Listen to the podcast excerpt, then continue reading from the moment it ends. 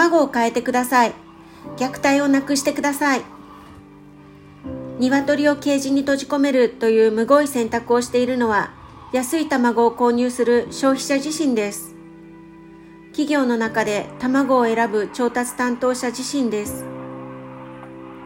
企業の中で卵は安ければいいんだと判断を下す経営者自身です。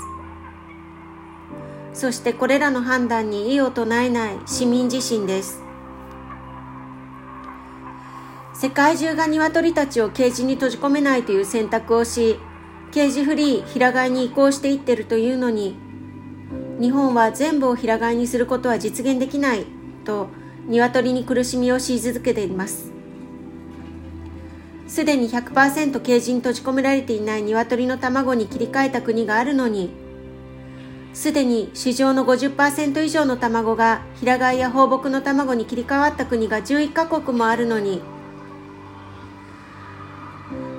パッケージにもし平飼い、放牧と書かれていないのであれば、あなたの卵、あなたが購入する加工品に使われている卵、